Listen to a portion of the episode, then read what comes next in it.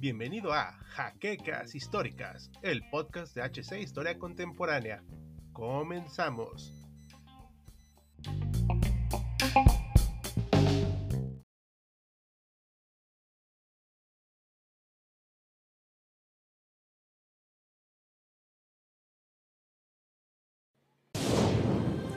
Bienvenidos a HC Historia Contemporánea, la página histórica por excelencia. Noviembre de 1943. Los alemanes ya han perdido toda esperanza por retomar la iniciativa en la guerra tras el fracaso de la Operación Ciudadela a mediados de este mismo año.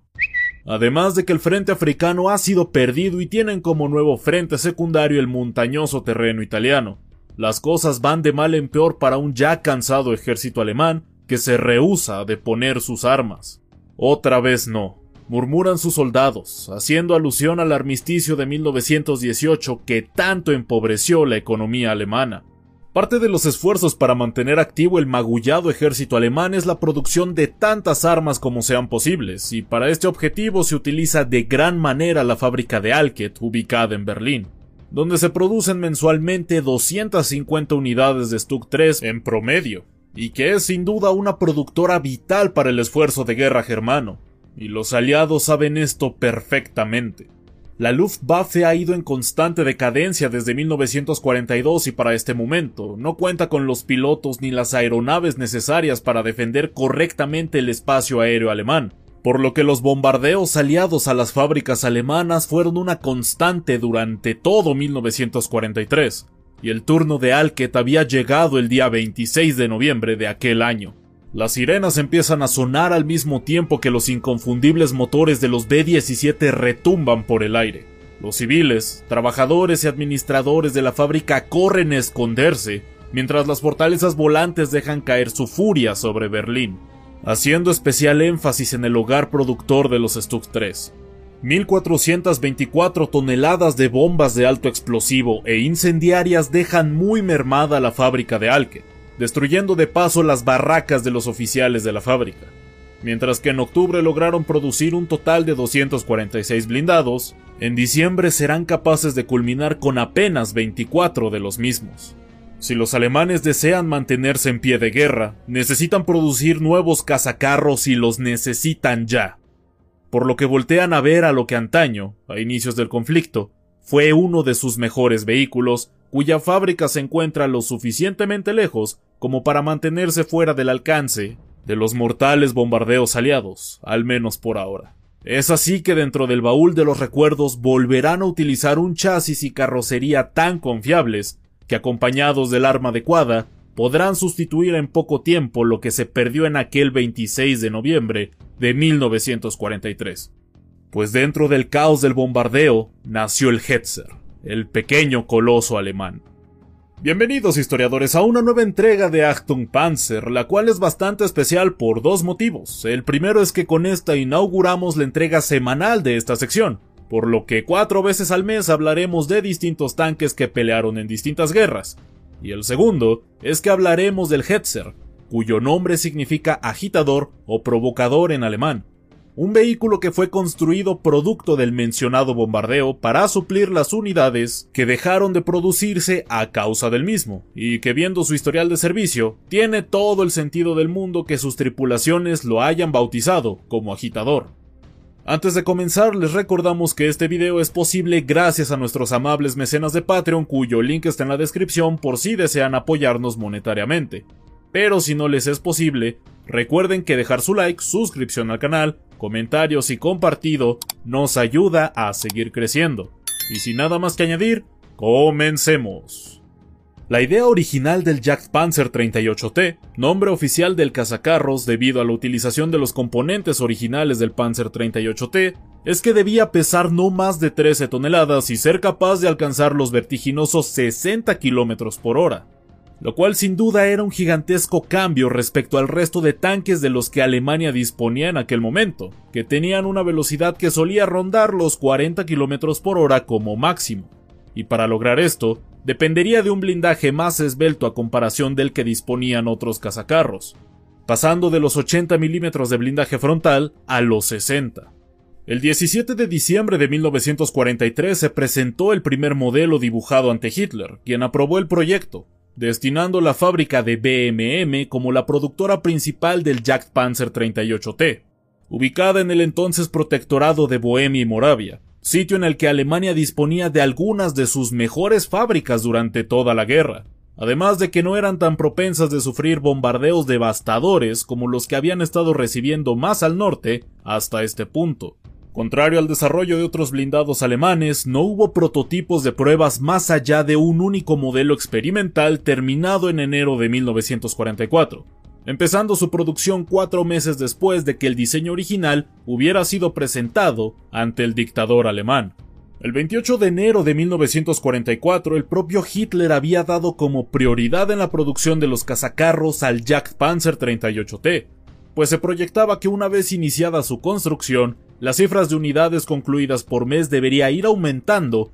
hasta las 500 por fábrica al mes, disponiendo de dos, la ya mencionada BMM y Skoda, que se uniría a la fabricación pasados un par de meses luego de que BMM empezara con el ensamblaje de estos vehículos. Los primeros cazacarros en ser completados por BMM lo hicieron en marzo de 1944, teniendo 38 unidades listas que habían estado trabajándose desde enero del 44. Pero la verdadera producción mensual no llegó hasta abril del mismo año, cuyas primeras 20 unidades estuvieron parcialmente listas para el cumpleaños de Hitler, en donde fueron presentadas y puestas a prueba en distintos escenarios. Pasada la demostración de aquel 20 de abril, volvieron a la fábrica de BMM para ensamblar las últimas piezas que les hacían falta,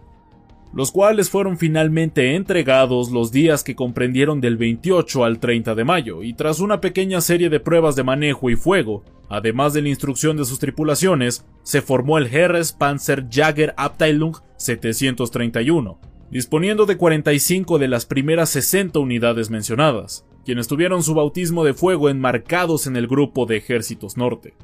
Estos vehículos contaban con las siguientes características. El punto más notorio del Jagdpanzer 38T es sin duda su peculiar figura, la cual estaba diseñada para no rebasar más allá de la altura de un hombre de pie, teniendo una altura de 1.84 metros, 2.17 metros tomando en cuenta la ametralladora montada encima del vehículo. Su anchura era de 2.63 metros y su longitud era de 4.76 metros. 6.27 metros si se cuenta el largo del cañón sobresaliente del blindado, el cual era el mismo cañón de 75 milímetros que se montó en el Jagdpanzer 4, capaz de perforar hasta 120 milímetros de acero a una distancia de 500 metros con la munición adecuada. Para defenderse, contaba con dos placas de 60 milímetros de blindaje, la superior estaba puesta en un ángulo de 60 grados y la inferior en uno de 40. El techo y la plataforma trasera contaban con apenas 8 milímetros de blindaje, mientras que en la barriga del Hetzer tenía 10 milímetros de blindaje. En los laterales contaba con una protección de apenas 20 milímetros de grosor. Un motor Praga de 6 cilindros a 2600 revoluciones por minuto de 5 velocidades capaz de generar 160 caballos de vapor fue el encargado de darle impulso a esta pequeña bestia, que junto a un tanque de 320 litros era capaz de impulsarlo durante 180 kilómetros. Pese a que el motor era capaz de impulsar el vehículo, no tuvo la suficiente fuerza como para alcanzar los deseados 60 kilómetros por hora, y encima, el peso final del mismo no le ayudó, pues alcanzó las 16 toneladas en lugar de las esperadas 13, por lo que la velocidad punta se vio reducida a 38 km por hora y también dejó una aceleración considerablemente pobre en las primeras unidades. Pero con el paso del tiempo se fueron produciendo modificaciones con el objetivo de ayudar al balance del peso del vehículo, mejorando un tanto la velocidad punta, alcanzando los 42 km por hora en las últimas unidades producidas, así como se aumentó la aceleración del Jagdpanzer 38T. Volviendo al campo de batalla, solo se crearon cuatro batallones de cazacarros con 45 de estos cada uno, pues la intención no era crear nuevas formaciones de blindados, sino que cada división de infantería tuviera su propia compañía de Panzers para ser empleados en contraataques, y ayudar a la infantería en su defensa durante las ofensivas enemigas, por lo que gran parte de los Hetzers producidos fueron asignados a divisiones de los Volksgrenadiers. Para enero de 1945 se contaban con alrededor de 18 compañías de estos Panzer Jagger. Uno de los escenarios en donde llegaron a suplir a cazacarros más consolidados como el anteriormente mencionado Stuck 3 fue durante la ofensiva de las Ardenas, donde se dispusieron de 295 Hetzers como sustituto de sus hermanos mayores, participando en la batalla encuadrados en distintas divisiones que formaron parte del fallido avance alemán, y destacándose principalmente durante las emboscadas, pues su bajo perfil y letal cañón lo hacían una máquina perfecta para estas maniobras llegando a emplearse en números muy bajos, siendo dos unidades lo mínimo indispensable para moverse con relativa seguridad, siempre tomando en cuenta que se movían con la infantería. Curiosamente, y pese al estado de Alemania, llegaron a vender e intercambiar algunos de los Hetzers con sus aliados, siendo Hungría el caso más llamativo, quien recibió 75 cazacarros de este tipo, Mientras el último invierno para la Alemania nacional socialista tenía lugar, los aliados ya habían logrado alcanzar el espacio aéreo de las fábricas ubicadas en el protectorado de Bohemia y Moravia, y los aliados no se pensaron dos veces las cosas cuando lanzaron constantes incursiones sobre las fábricas de Skoda y BMM. Gracias a esto, la producción del Hetzer comenzó a disminuirse paulatinamente, teniendo un pico de producción de 434 unidades en enero de 1945 y que tras este mes apenas lograrían superar el centenar de blindados producidos mensualmente, fallando en el objetivo de tener 500 Jack Panzers 38T listos cada 30 días. Aún así, se siguieron produciendo todos los que se podían, aunque para finales de abril de 1945 apenas lograron construir cerca de 30 unidades.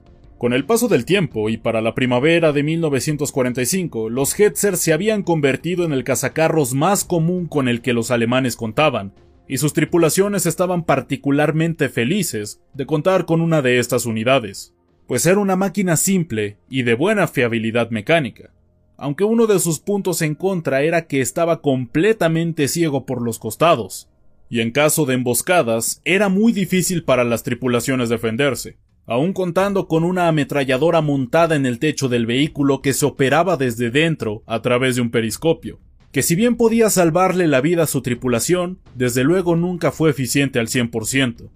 Para marzo de 1945 los Hetzers hacían lo que mejor sabían hacer, hostigar a los tanquistas soviéticos, tendiéndoles emboscadas o lanzando pequeñas ofensivas para recuperar territorio que tuviera un buen potencial defensivo. Hay registros de estos pequeños cazacarros destruyendo incluso a grandes homólogos soviéticos como lo eran los ISU-122, que los Jack Panzers 38T eran capaces de destruir a 800 metros de distancia. En el último mes del conflicto, las tripulaciones Panzer de estos vehículos solían camuflarlos como arbustos a pie de un buen conjunto de árboles, que bien cubiertos, eran capaces de no reflejar brillo alguno de su metal, y su presencia no sería detectada hasta que los tanques enemigos estuvieran en rango de estos pequeños cazadores. Y que al final del conflicto, podemos decir con total seguridad que el Hetzer había logrado completar su rol como un destructor de tanques rápido, así como un excelente soporte de infantería.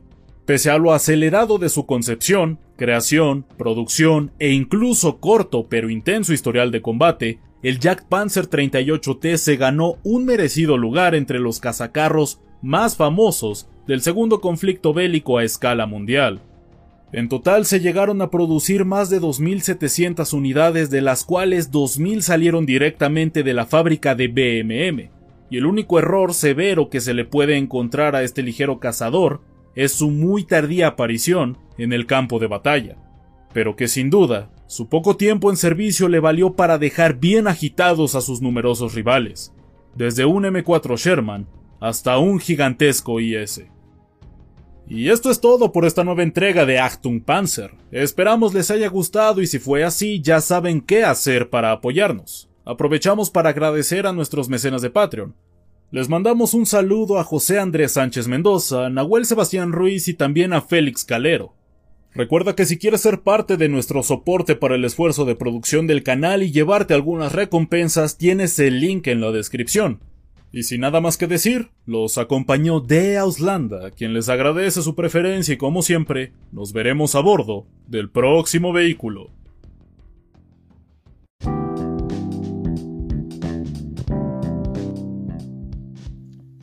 esperamos la siguiente semana en un nuevo episodio de Jaquecas Históricas, el podcast oficial de HC Historia Contemporánea.